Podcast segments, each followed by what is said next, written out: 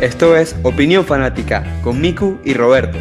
El podcast deportivo donde se da la opinión inexperta que nadie pidió. Pero que de todas maneras será contada. ¡Arrancamos!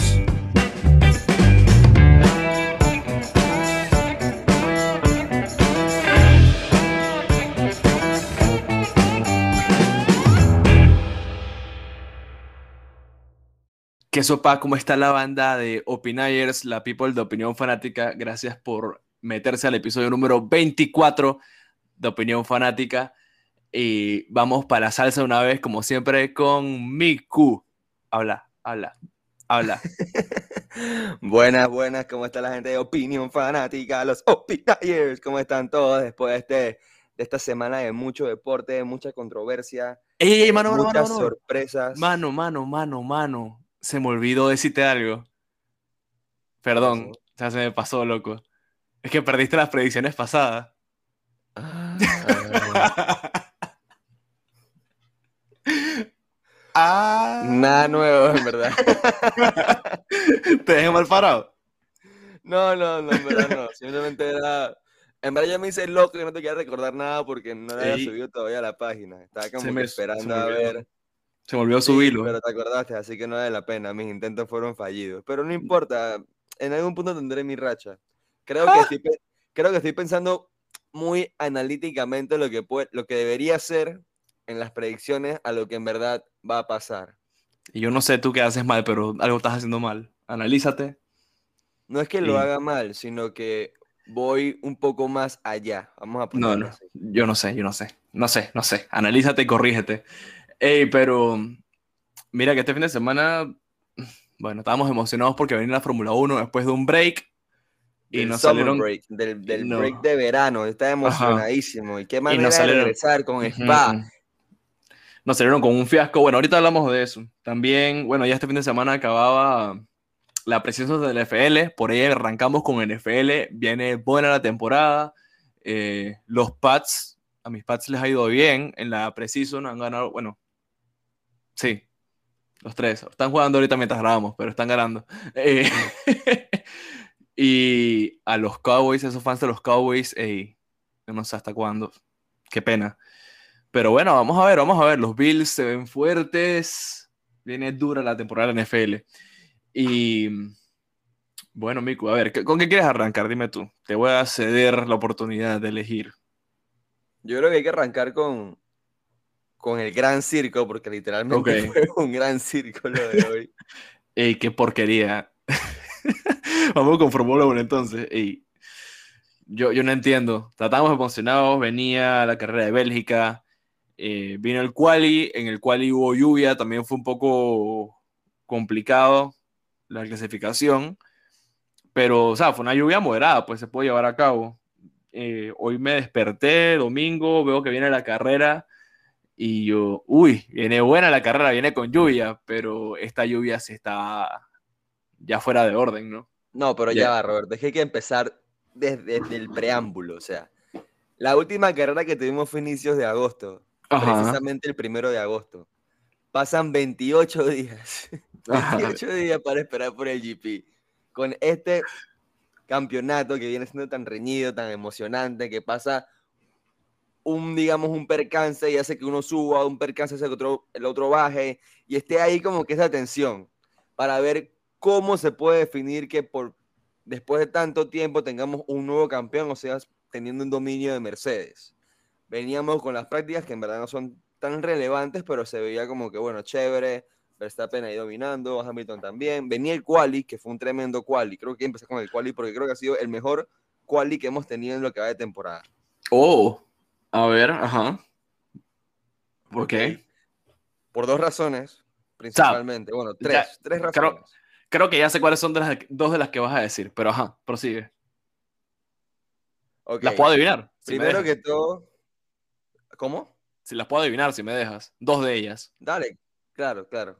Yo sé que una vas a decir porque Daniel Ricardo finalmente tuvo una posición decente en la clasificación y quedó de cuarto. Sí, claro que sí, claro que sí. Y otra es la maravillosa actuación de George Russell quedando de P2 por encima de Sir Lewis Hamilton. maravillosa, espléndida, excelente, talentosa. Excelsa. Pero sí, sí, sí, todo eso y mucho más. O sea, duele, entre comillas, a mí no me duele en verdad, pero, pero era el cumpleaños de botas. era el cumpleaños de botas y es como que bueno, voy a Pobre intentar bien en mi, en mi quali para, para que Mercedes me regale el asiento como cumpleaños para la próxima temporada. Y Rosel que bueno, mira, no pues, no, no va a pasar, no va a pasar. Vas. Dije, inténtalo en verdad, pero no va a pasar. Mira lo que puede hacer con un Williams. Mira lo que puede hacer. wow. Ah, no, no, no. Eh, está, está fuera de orden. Williams, eh, digo, perdón, George Russell logrando eso con un Williams. O sea, digo, realmente se ha visto una mejora en el auto de Williams comparado a, temporadas anteriores. No, no se puede negar porque ha sido un resultado, un resultado relativamente consistente, por lo menos de Russell, que en varias ya clasificaciones ha pasado por lo menos al Q2, en una que otra ocasión ha pasado al Q3.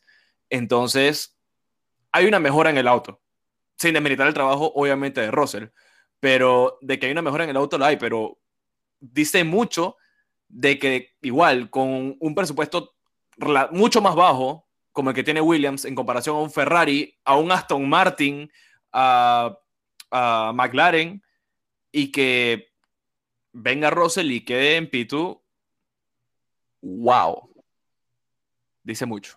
Y no solamente Russell, porque la Tiffy también ha hecho un trabajo, pues no, obviamente está opacado por Russell, pero ha hecho un buen trabajo. O sea, a pesar de los penaltis que hubo en, el grid y todo eso, pues terminó de nuevo en la clasificación y no en la carrera. O sea, que son puntos para, para, sí, sí, sí. para Williams. Totalmente. Totalmente. Eh, a ver, ¿y cuál es el tercer punto? Uno era Rich, otro era Russell. ¿Cuál era el tercer punto? Este punto no es tan bueno, pero fue igual interesante, que es el hecho del choque de Lando, que dejó a mucha gente perpleja, porque Lando venía haciendo un trabajo impecable también en el quali, como lo ha hecho toda la temporada. Y bueno, la lluvia le jugó un, una mala jugada, la redundancia, y ese carro terminó destrozado, pero por otro lado demuestra que menos mal que la seguridad que mejoró en Fórmula 1 le le dio la oportunidad de poder correr, entre comillas, correr hoy y que el trabajo de los mecánicos hizo todo lo posible para poder tener el carro listo a tiempo y lo lograron. Sí, o sea, eso, la seguridad del auto que salió ileso y pudo haber corrido hoy, de haberse dado la carrera. Eh, ya vamos para allá. Eh, también, mira cómo, es la, cómo son las cosas que minutos antes o segundos antes incluso de que ocurriera este choque de Lando, eh, Vettel estaba conversando con su equipo por la radio y decía como que, hey, tienen que sacar red flag, estas condiciones están muy peligrosas para, para correr. Y Vettel no termina de decir eso cuando Lando se estrella. Y le avisan a Vettel como que, hey, hay yellow flag, baja la velocidad, se estrelló, se estrelló Lando. Y él como que, ven, ven qué estoy diciendo, no sé qué. Ahí, ahí es donde Vettel se acerca para ver que estaba bien. Afortunadamente no pasó mayores, solamente daños materiales del auto. Y sí, o sea, bien por el equipo de McLaren, el trabajo que hicieron para repararlo y tenerlo listo para la carrera. También el trabajo que hicieron los mecánicos de Checo Pérez, ya me estoy adelantando un poquito a los hechos del día de la carrera, pero dando un par de vueltas previas a la carrera, Checo se estrella y estaba fuera de la carrera. Y debido a todo este atraso, los mecánicos tuvieron tiempo y tuvieron el auto listo para que Checo hubiese podido correr. Al final no se dio. Pero también, excelente trabajo de los mecánicos de Red Bull. Gran esfuerzo. Mira que lo de Tele es una caballerosidad total y una, actitud deportiva que de verdad que hay que aplaudir, porque no cualquiera se para a ver cómo está su, su compañero, pues él se paró, se quedó tranquilo a ver cómo estaba hablando y de una vez que ya hablando le diera como el visto bueno de que estoy bien, él se quedó tranquilo y eso es no solamente lo que hizo hoy, sino que Vettel ha tenido otras actitudes, así que de verdad que son totalmente a aplaudir. Mira que hay, hay personas que no gustan de Vettel porque dicen lo contrario, que es una persona un poco arrogante. No voy a debatir eso ahorita. Solamente digo que conozco personas. Eh, pero, pero sí, pero sí, fue un gesto muy bueno por parte de Vettel en esta ocasión, por lo menos de actitud deportiva completamente, para saber que eh, estaba bien, ¿no? Después del choque, porque fue un choque fuerte, de todas maneras. El carro quedó hecho eh, tres puntitos. Pedazos. Ajá. Vamos a dejarlo decente, apto para todo público. Entonces, a ver, llegó la carrera feliz, me despierto, voy haciendo un buen desayuno, vamos a ver la carrera, veo la lluvia, chuzo, viene buena la carrera, viene salsa. La primera curva que venía así como peligrosa y que hubo el espectáculo. Y viene la demencia aquí, van a ver cinco carros fuera en el primer lap y dicen, se atrasa 10 minutos, ah, bueno, no pasa nada, vamos aquí, tranquilo, 10 minutitos no pasa nada, se atrasan 10 minutitos más, bueno, normal, 20 minutos, nunca ha matado a nadie, y se atrasan 10 minutos más, y ya va media hora. Bueno, voy a hacer mi café para esperar ahí. Me voy a hacer la segunda taza de café, la segunda taza de café. y yo, bueno, ya pasa media hora, la media hora se convierte en una hora, la hora se convierte en hora y media y nada que, la, nada que la FIA aparece, no dicen nada. La hora y media se convierte en dos horas y media. Y ya cuando faltaba un poco para cumplir las tres horas, dicen la carrera se reanuda en diez minutos. ¡Ey! ¡Bomba! Viene la carrera. Activado. Y iba a ser, iba a ser mediodía, eran como las 11 de la mañana acá de Panamá, creo. ¡Ey! Arranca la carrera. tres vueltas con safety car y para atrás no van. Yo no sé si reír o llorar. No, estás riendo para no llorar. Eh, yo, creo que me estoy riendo para no llorar.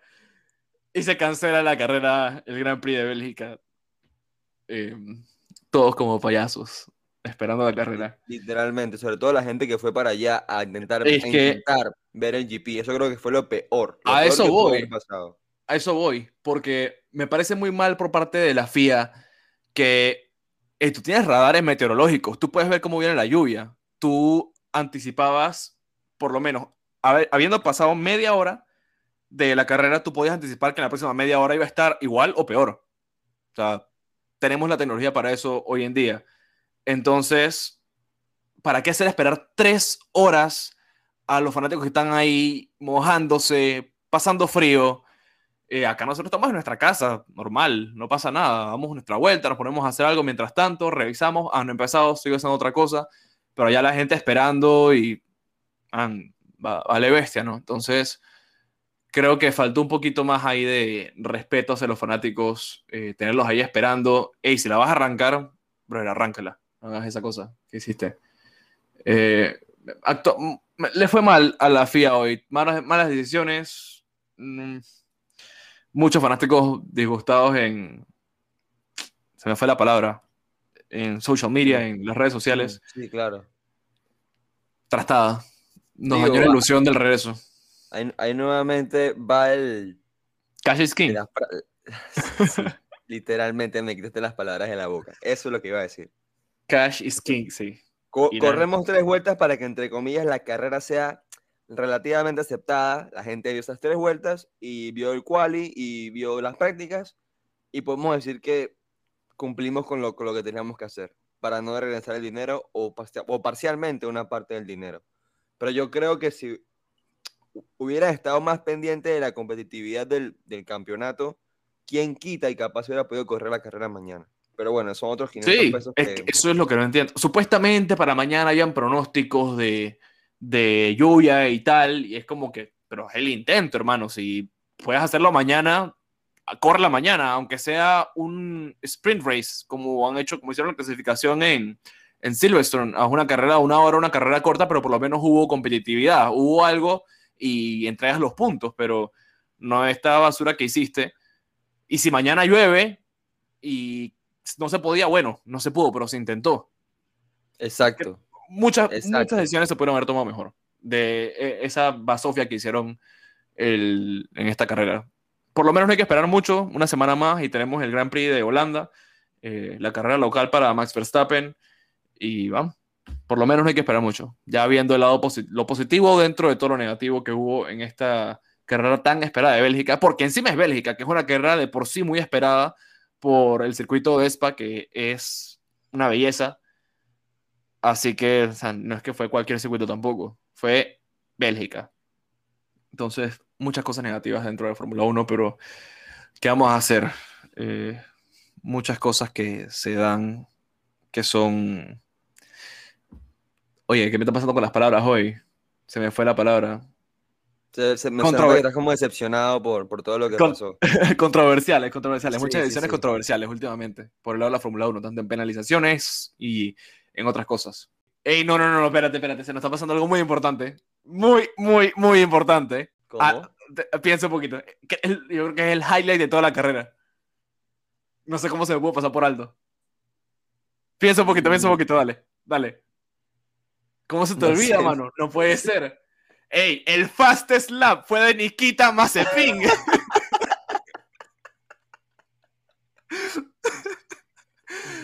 fastest lap. Héroe. Yo no sé por qué lo estamos dando. Pero, iba a decir balón de oro, pero no hay balón de oro acá. Denle ya el championship. Promuevan la Mercedes. Astro. ah, en verdad yo ni siquiera sé por qué estaban tomando fastest laps con el safety car. Pero no importa, el fastest lap fue de Nikita Mazepin. Para que sepan. Qué vergüenza. Aunque realmente no creo, que, no creo que se lo otorgan, porque para que cuente como fastest lap tiene que ser arriba del top 10, ¿no? Correcto. Bueno. ¿Te imaginas que lo haya celebrado? ¿De qué tuve el fastest lap? Eh, yo no sé. Allá el que celebre lo que le dé la gana. Es lo poco que lo único que va a ganar en la Fórmula 1. Wow, güey. Eh. Tranquilo, tranquilo. Perdón, solté veneno. Eh, bueno, por ahí, por ahí yo ya, ya yo acabé con Fórmula 1. ¿Algo más que quieras decir? Es que tampoco hay mucho de qué hablar, si fue un fiasco. sí, un fiasco completo. Bueno, vamos a pasarnos entonces. Se está cerrando ya la ventana de transferencias. Si estás escuchando este episodio más avanzado en la semana, ya se cerró el mercado de transferencias. Así que vamos a dar por nuestro lado las opiniones al respecto. Vamos para allá. Y bueno, Roberto, menos de 48 horas que cierra el mercado de transferencias. Ajá, falta poquito. Falta poquito en este mercado loquísimo. No, eh, loquísimo no. No sé, un mercado que parece un, multiverso. El, multiverso de Spider-Man viejo. Entonces, tic-tac, tic-tac. ¿Se va o se queda? El gran Donatello. Kylian Mbappé Lotín. Ajá. Yo digo que se queda. Eh, yo veo al PSG muy terco. Ya le pusieron, ¿cuántos? 180 millones sobre la mesa. Y dijeron que no. Me parece absurdo. Eh, pensando desde el punto de vista económico del PSG, claro. Yo creo que se queda. Veo al PSG muy quieto y nada. Capaz se va en, el invierno, pero ahorita se queda. Digo yo. Igual. Digo yo. que se queda también. Así que creo que ahí no hay discusión. Ya para lo que falta, no creo que vayan a hacer algo tan, tan ¿Tú quieres que se quede? A ver, no, es que honestamente para lo que va a llegar siendo en el Madrid, siento que no es el momento aún. Aún. Bueno. Ya lo hemos hablado en, otros podcasts. Pero él puede aprender mucho esta temporada y le puede funcionar para mantenerse a un nivel élite por muchísimo tiempo. Pero es una discusión, a debate que puedo tener con cualquier persona que quiera hacerlo, que me, pueda, me quiera escribir desde el del DM de opinión fanática o nos escriba por correo, lo que quieran. Puedo tener el debate con la persona a ver si piensan igual que yo o quieren cambiar de opinión porque es un, es un tema muy largo, la verdad. Sí, podemos sacar un episodio completo nomás debatiendo eso y más contigo. Totalmente. Eh, vamos a ver, todavía queda un poquito del mercado. Si están escuchando esto, como les dije, a final de semana, capaz ya se va a haber acabado. Vamos a ver si se dio o no se dio. Anyway, lo vamos a informar. Pero por nuestra parte decimos que se queda. Y mira, yo quería hacer una dinámica contigo. Puede traer un poquito de debate. Podemos controlarlo para que no se nos alargue mucho, pero yo quería tirar contigo tu top 5 transferencias de lo que va del mercado, eh, ya faltando poquito ya en las últimas horas del mercado siempre se cierran los últimos deals, pero yo no creo que vaya a haber ningún bombazo ya. No esperaría más bombazos, honestamente, en lo poco que queda de mercado de transferencias. Pero por lo menos en lo que va, ¿cuál sería tu top 5 de transferencias? Contando, vamos a ponernos como un criterio. A ver, la, el principal criterio debe ser la importancia o la necesidad que tenía el equipo de atraer un jugador para esa posición y con esas características. En número 2, podríamos poner el precio, si fue justo. Y número 3, podrías ponerlo ya como comodín, pues porque te gusta el jugador y crees que te puede, que a pesar de que el equipo tal vez no lo necesite mucho, podría acoplarse bien a la plantilla, etc. Y no puedes poner a Vignaldum como primera eh, posición. Ah. Ajá. Ok. Para los que no saben, Miku tiene, yo no sé por qué en un pedestal a Vignaldum, que es un buen jugador, pero lo pone es como si fuese... Un gran jugador, es un excelente sí. jugador. Sí, balón de oro. Ajá. Entonces, ya sabes, no puedes ponerlo como primero. Ponlo como segundo si quieres, pero primero no, es objetivo. Ok, voy a ser objetivo. Voy a ser súper objetivo. Pensando en lo que tiene el PSG como mediocampo y todo eso. Dato número uno y yo mi número uno. top 5 de, fichajes importantes de la temporada, aunque haya venido gratis. Ok, dale. Dato número uno y voy con mi número uno yo. A ver. No, no, ¿cómo así? No, tiene que ser el 5 para arriba. Ah. Ah, como 5 para arriba. Ah, vas a empezar con el de más abajo. Dale, dale, dale, tú más abajo. Claro. Dale, dale, está bien, está bien, está bien. Ok, mi top 5, mi, digo, mi, mi, quinto fichaje más importante de la temporada, Ajá. el marroquí Ashraf Hakimi. ¡Áchala! Ajá. Del Borussia Dortmund al PSG. Lateral derecho. Lateral derecho que le hacía mucha falta al equipo totalmente, porque el anterior ese había sido Florenzi, que, bueno, Florenzi no es que sea un mal jugador, pero no aporta esa, esa velocidad por la banda que aporta Hakimi, que se pudo ver en el partido contra el Reims, que, wow, eso parece un ferrocarril de esa banda derecha. Estoy encantado de ese fichaje. Un poco caro, sí, pero siento que para lo que él puede eh, aportar por edad, por experiencia, perfecto. Viene teniendo una, gran temporada. Mentira, ni siquiera de Borussia, él venía del Inter de Milán. En el Borussia la rompió. Sí, yo me quedé como que en, Borussia. En el Inter también la rompió. y ahorita, bueno, esperemos que en el PSG la pueda seguir rompiendo. 60, 60 millones, 66 creo, para un jugador que viene siendo un lateral derecho. Sí, es, un precio elevado, pero como te digo, o sea, para cómo estaba el mercado inflado últimamente, como lo han inflado otros equipos, para lo que aporta, eso fue una puya para ti, por cierto, para lo que aporta Hakimi, me parece que es un precio justo. Ok, cool. Eh, mi quinto, mi posición número 5 de transferencias, tal vez no te la esperes, es un poco random, pero analizando, creo que un muy buen fichaje. Y es el portugués André Silva, que se fue para el Rasenballsport Leipzig del Frankfurt. Del Frankfurt al Leipzig. Em, mira, él es un delantero muy bueno, estuvo bien posicionado para la votadora europea, anotó veintipico de goles la temporada pasada en la Bundesliga. Me parece, es un delantero élite, pero es muy buen delantero. Y con la salida de Timo Werner, eh, solamente quedó Yusuf Pulsen en el Leipzig en, como delantero de referencia. Entonces, creo que le puede traer muchas cosas buenas al Leipzig, que es un equipo que, a pesar de no tener un equipo lleno de estrellas, ha sabido cómo pararse firme en la Bundesliga, eh, avanzar muy bien en las fases de Champions, así que creo que este fichaje podrá traerle muchos beneficios para esta temporada. Y más ahora que ahí ya parece un, casi un acuerdo con, de la salida de Marcel Savitzer al, al, Bayern. Ahora el Leipzig es el nuevo Dortmund del Bayern. Ahora todo, todos van del Leipzig para el Bayern. Pero sí, yo pondría como posición número 5 a Andrés Silva. Ok, me parece bien, me parece bien. Sí, en verdad está, está no sé si poner a Andrés Silva también en mi top 5, porque en verdad es un buen fichaje, como tú dices. Pasa el Frankfurt, que es un equipo, digamos, más complicado de, no sé, triunfar en la Bundesliga, ya sea y que individualmente o, colectivamente, pero él lo logró. Y pasa un equipo de, de mucho más peso en la, misma liga y el precio, que son 23 millones, está perfecto. O sea, es un precio súper, súper barato. No sé por qué no lo fichó el City. No, saben no sé qué están haciendo allá, pero. Ajá. Es que Roberto, por favor, me, estás quitando de, la boca mi top 1 en fichajes. Cállate la, boca. Por favor, Jack Grealish. Cállate la boca. y un precio súper justo por Grealish. Ey, estamos, estamos hablando cosas serias, hombre. Pasa a tu posición número 4. Estamos hablando cosas serias. Oh, wow. O sea, como el peor fichaje de la temporada. Ajá. Habla. ¿Cuál es tu cuarta posición? Mira, por más que me voy a aceptarlo, creo que mi top 4 va a seguir siendo en la, en la rama defensiva. Y como tú dices, va a ser por la necesidad del equipo. Rafa Barán del Real Madrid al Manchester United. ¡Órale! Esa no me la esperaba. Órale, güey. Órale. Esa no pues, me la esperaba. A ver. a ver. A ver, el equipo no tiene una defensa de garantías. Eh, tienen a Harry Maguire. ¿Cómo no? El defensa más caro de la historia. Ajá. Estrella de la Euro. El tronco más caro de la historia. Ey, se tiró mansa de Euro. Sí, Hablando está bien, pero Ok, ¿a, quién tiene, ¿a quién tiene a su derecha? A Lindelof, que tampoco es de garantías.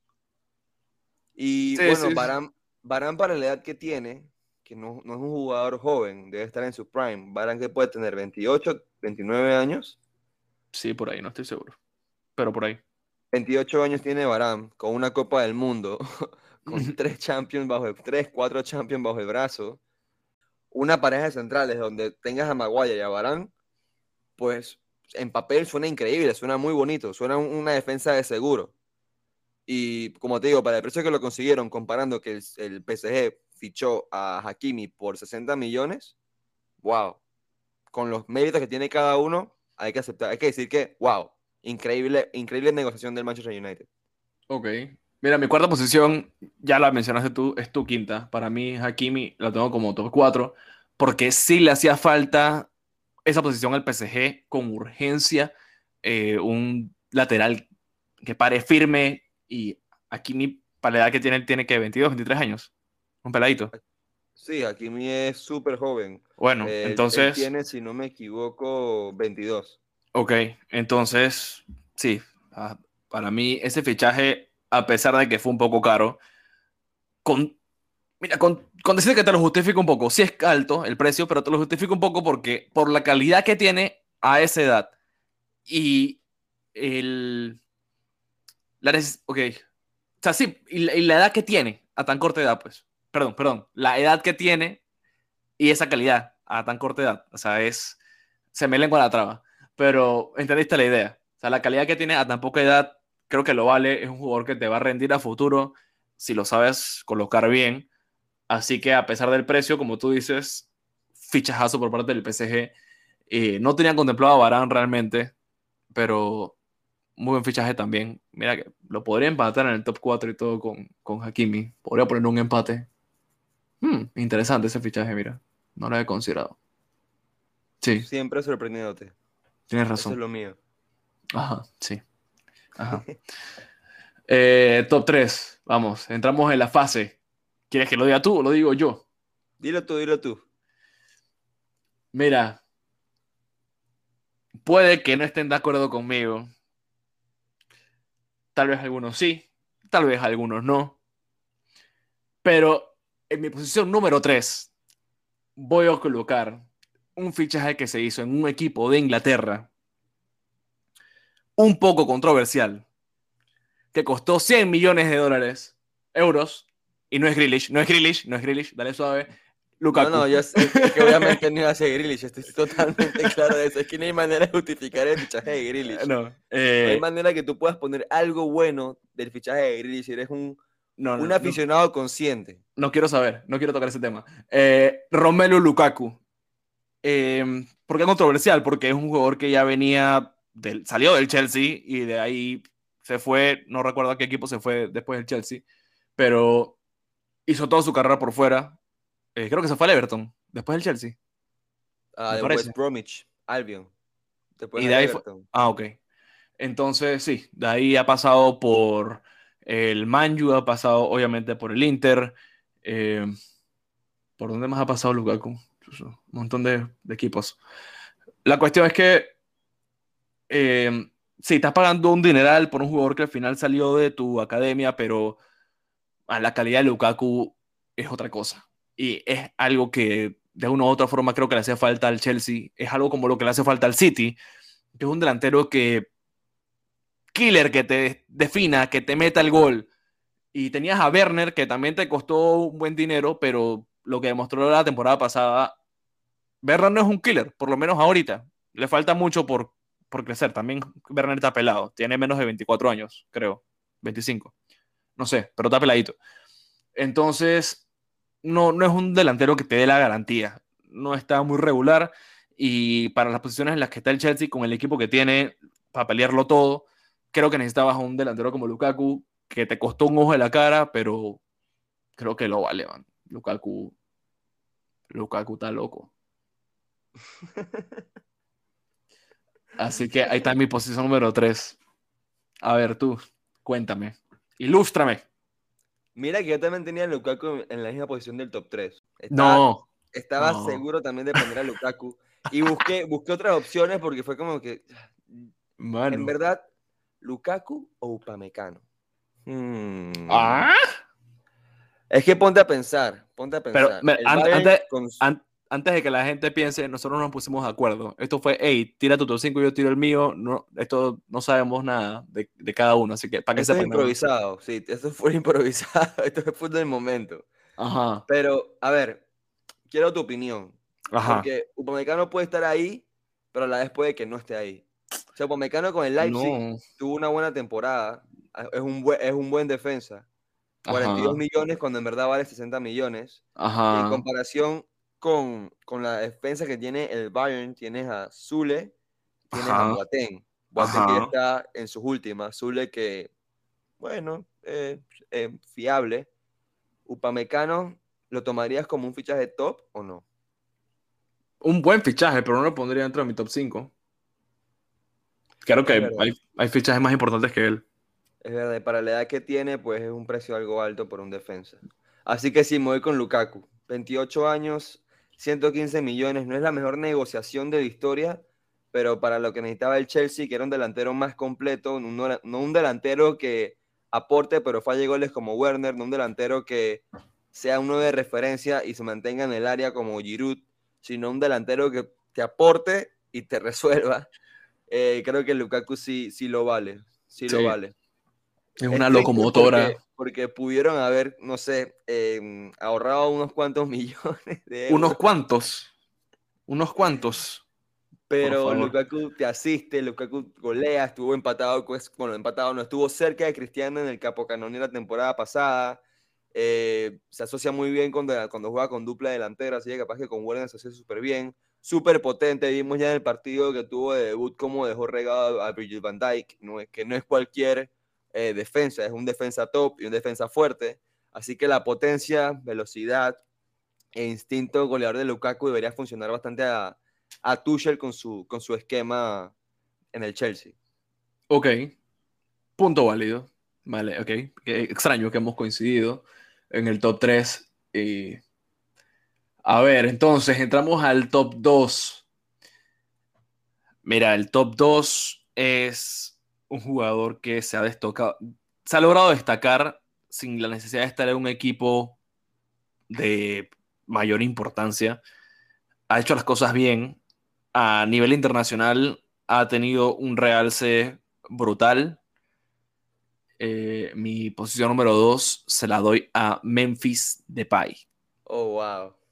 Es el trabajo que ha hecho a través de los años es plausible es una necesidad que tenía el Barcelona y más aún con la salida de Leo Messi. Es una posición que les costó llenar. Eh, tienen, sí, tienes a dos delanteros, tienes a Griezmann y a, y a Brightwhite, pero tienes a Depay que te puede jugar también por extremo, te puede jugar de media punta, te puede jugar de delantero. Creo que te podría jugar de falso 9 también, si haces las cosas bien. Pero sí, es un jugador completo y creo que por lo que hemos visto, se ha adaptado bien al Barcelona porque en par de partidos ha hecho sus goles y, ha jugado muy bien. Entonces, creo que de una u otra forma la ven, se ha adaptado rápido, mucho más rápido que Grisman, a mi opinión. Entonces, yo creo que es un muy, muy, muy buen fichaje y les llegó gratis. Así que, deal redondo. Posición número 2, Memphis Depay. Bueno, quiero que sepas que también concuerdo contigo en esa posición. Ah, no. Pero está bien. Depay es un, es un jugador de, digamos que de superación. O sea, empezó, creo que empezó en el PCB, si no me equivoco. Lo ficha el United, donde no tuvo, donde le pusieron mucho peso porque le dieron el 7 una vez y no, no logró, digamos, encajar o no logró destacar en el equipo. Se va para el Olympique Lyon, que fue un equipo en el cual pues tuvo la valentía de ser la estrella del equipo y termina yendo al Barcelona cuando el equipo, digamos, más necesitaba un jugador de esa característica, un jugador que fuera, digamos, diferente técnicamente. Eh, Depay tiene que 27 años, le queda todavía carrera por delante. en su prime. Joven, llega gratis. Y un jugador, como tú dices, que aporta versatilidad en el ataque, media punta, de 9 por la banda, desequilibrante, rápido, con potencia, con clase, con técnicas, es un jugador muy, muy bueno. Y para que llegue gratis, pues mucho mejor. Sí. Entonces sí, sí, considero que tu top 2, como mi top 2, está bien valorado. Y como va la cosa, creo que el top 1 también va a, ser, va a estar igual, porque creo que vamos a hablar del mismo jugador. ¿De verdad? Sí. No te creo. ¿Ben White? No, el Kun Agüero. Hey, Ben White, 60 millones al Arsenal. No, Odegaard, por favor, Roberto. Oh. No, ya vamos a ponernos serios, vamos a ponernos serios, muchachos, vamos a ponernos serios, vamos a ponernos serios. El número uno. A la cuenta de tres. Ajá. Uno. Uno, dos, tres. David, David Alaba. Ajá. Y en verdad es un fichaje muy controversial, honestamente. O sea, por el, por el ámbito de ponerle en el top uno, cuando honestamente y viéndolo de una manera bien, bien objetiva, si David Alaba le hubiera costado al Madrid 40, 50 millones, el Madrid no lo ficha. Jamás lo hubiera fichado. No lo nunca en la vida. Y nunca lo sabremos. Pero, en la vida. a ver, yo me estoy basando en los criterios que te dije. Necesidad del equipo, número uno. Dos, precio. La necesidad del equipo, absurda. La necesidad que tenía un jugador como David Alaba. Y precio, nada. O sea, no, no, sé qué más puedes ganar de ahí. Con David Alaba, lo has dicho tú mil veces, sacas como siete jugadores en uno. Ocho. Sacas un equipo completo en uno. Ocho y medio, si quieres. Eh, te puede, te sale a ver de central, de lateral, de contención, medio campo, medio defensivo, portero, delantero, técnico, técnico, técnico asistente, presidente, preparador físico, director deportivo, aficionado. No, no, ya dejando relajo, pero, o sea, te aporta una. Un, una, te, una, faltó te faltó una, por cierto. ¿Cuál? Chofer del autobús. Ah, también. Entonces, es demasiado polivalente. Eh, obviamente más tirando para el aspecto defensivo, pero de necesitarlo tal vez en un aspecto más hacia el ataque, tal vez un mediocampo, una transición, también te funciona. Es muy completo Alaba y a la Madrid le hacía falta, más ahora con la salida de Sergio Ramos. Y la de Barán. Y la de Barán, y la de Barán, cierto. La, eh, no, no, puede llegar en mejor momento un fichaje como David Alaba. Y gratis. Exacto. Mira, como te decía, yo creo que el Madrid no hubiera pagado nada por él si hubiera tenido que pagar. Porque, como te digo, ese tipo de jugadores que, que como que no se valora bien lo que puede aportar al equipo, pues. Y el Madrid obviamente no, no está como buscando desembolsar tanta cantidad de plata porque lo que está ahorrando es para crear, entre comillas, sus galácticos en un jugador que, que tristemente no está en las primeras planas cada rato. Sí, Balaba me parece un fichaje excelente, 29 eh, años, que en verdad en el mercado vale 55 millones, llegó libre, perfecto. Y para hacer ese negocio para el Madrid, excelente. O sea, lo, lo elevó de ser digamos, un fichaje top a ser el mejor fichaje para mí de la temporada. Por lo que decimos de la polivalencia, pero sigo insistiendo que si Madrid hubiera tenido que pagar algo al Bayern, no lo ficha. Bueno, esa parte lastimosamente nunca lo sabremos. Si hubiesen pagado, creo que también lo vale. Habrá que ver también el precio, sí ¿no? Lo, sí lo podemos saber en el multiverso. Ah, ok. Listo. Miku está emocionado con el tráiler de Spider-Man, entonces ahora todo es el multiverso. Eh, pero creo que lo... Multiverso. Está bien, está bien, está bien, pelado. Está bien, está bien. Vamos a dejarlo ahí, déjalo ahí, déjalo ahí. Pero yo creo que aunque hubiesen pagado, lo hubiese valido. Y bueno, ahí queda el top 5 de Miku y Rob. Aparte del top 5, yo nomás quiero hacer realce de, obviamente, eh, movidas importantes. Deberíamos hacer, deberíamos hacer por lo menos los tres más, los tres fiascos de fichaje, por favor. Quería nada más poner como los highlights de fichajes importantes. Obviamente el de los Messi al PSG, bombazo el Cristiano, al Manju, que iba para el City y en 10 horas después fue para el Manju. Bueno, eh, obviamente no se pueden pasar por alto dos de los mejores jugadores de la historia. y los dos cambian de equipo en la misma ventana. Brutal, brutal. Bombazos, bombazos. Eh, yo no quiero hacer fiascos. Ya, ¿qué quieres que te diga? La porquería de fichaje que hizo, que hizo el City con Grealish. Un fichaje completamente necesario, sin mencionar la cantidad absurda, injustificable, eh, desagradable, tonta, bochornosa de dinero que pagaron por el jugador sin tener la necesidad de un jugador de tales características, que Grealish es muy bueno, que es joven, que tiene el potencial que te dé la gana, que se tiró la mejor euro de todos los jugadores, lo que te dé la gana decir. Pero el City no necesita un jugador así. Tienes a De Bruyne, tienes a Bernardo Silva, tienes a Gundogan. Para mí, para que sepan, Bernardo Silva para mí es el jugador, uno de los más, si no el más infravalorado del fútbol actualmente. Entonces. ¿Quién? ¿Gundogan? Bernardo Silva. Ah, Bernardo Silva, ok. Diría que el segundo jugador más infravalorado de la historia del fútbol. el primero no es Vignaldum. Entonces, no es Vignaldum. Entonces, Vignaldum por lo menos es titular en su equipo. No, ¿Ok? hoy entró de cambio. Ah, no, no, sí, fue titular. Entonces, pues, por lo menos era titular en el Liverpool. Acá no es, muy infravalorado el trabajo de Bernardo Silva. Y ya teniendo un jugador así, y tú vas y gastas 100 millones de dólares en Grealish, wow. O sea, Grealish tiene que ser balón de oro esta temporada para poder, y ni así lo justificaría que haya pagado 100 millones de dólares. PFA Player of the Year, por lo menos. 100 millones de libras, perdón, porque fueron 140 millones de dólares al final. 100. Eh, Ay, no, con un jugador que en el mercado vale 65 millones de euros. Quiero, no quiero saber, ya me, me va a digestión, dolor de cabeza, se me subió la presión. Ay, Dios, no, no, no, no entiendo, no entiendo. Y encima... ¿Dónde está Harry Kane? Eso es lo que iba a decir. Entonces, digo, hicieron una oferta por Harry Kane, el Tottenham le rechazó como tres veces. Eh, hay esos problemas de ellos. Pero en vez de poner todos tus esfuerzos y tus recursos económicos que los tienes por más criticados que sean, en ficharte a un delantero que sirva, vas y fichas a Jack em, no entiendo. Y no lo entenderé. Eh, digo, que me toca como fanático del City? No puedo hacer nada, yo no tengo ninguna decisión, simplemente expresar mi disgusto, desacuerdo con la cantidad de dinero que se pagó. Aunque hubiesen pagado 70 millones, me parece demasiado. Eh, ya le tocará a él callarme la boca y hacer lo que quiera hacer. Por ahora yo no he visto nada fantástico del jugador. Vamos a darle un par de fechas más a ver si se adapta al equipo y hace más. Eh, personalmente la única forma de que yo me sienta cómodo con él es que levante la Champions. Si no, eh, nunca estaré de acuerdo con ese fichaje. Nunca justificaré, quiero decir, nunca justificaré la cantidad de dinero que pagaron. Pero... Muchos años en el City, gané muchos títulos y puede decir como que, bueno, fue una inversión a largo plazo. Eh, podría ser. Ok.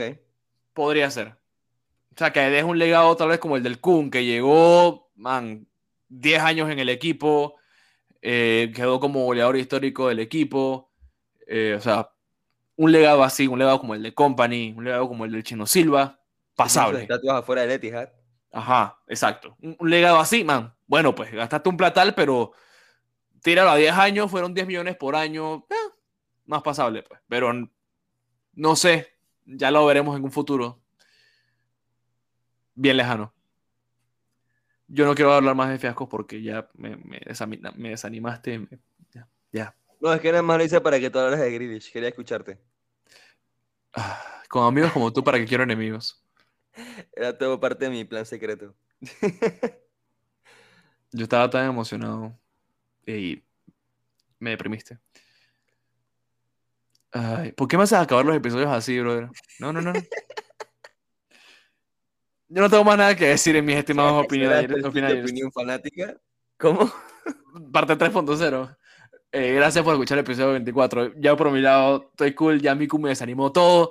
Hablando de la porquería de fichaje de Grealish. Y yo no tengo más nada que decir, mis estimados y estimadas oyentes de opinión fanática. Por mi lado, muchas gracias por, escuchar el episodio número 24. Espero que les haya gustado. Compártelo con sus amigos fanáticos del deporte. Y yo me despido hasta la próxima. Te caes de contradecir porque dijiste que por mi lado estoy cool. estoy decepcionado. Ey, tú me entendiste, hombre. Ya deja de tirarme plomo. bueno, señoras y señoritas, como ya escucharon a Roberto, quiere cortar el episodio porque siente algo triste, algo decepcionado, algo tiene síndrome postraumático después de lo que, pasó, lo que ha pasado en este mercado de transferencia. Pero bueno, sin nada más que agregar, yo sí voy a despedirme como debe ser. Muchísimas gracias por escuchar el episodio. Nos vemos pronto con el GP de Holanda, que ahí esperemos que no hayan sorpresas. Si no se cancela. circo. para poder dar un, un, análisis más grande de lo que viene siendo la Fórmula 1. Y bueno, un abrazo para todos los opinayers. Opinión Fanática se despide. Miku por acá dice chao. Hasta luego.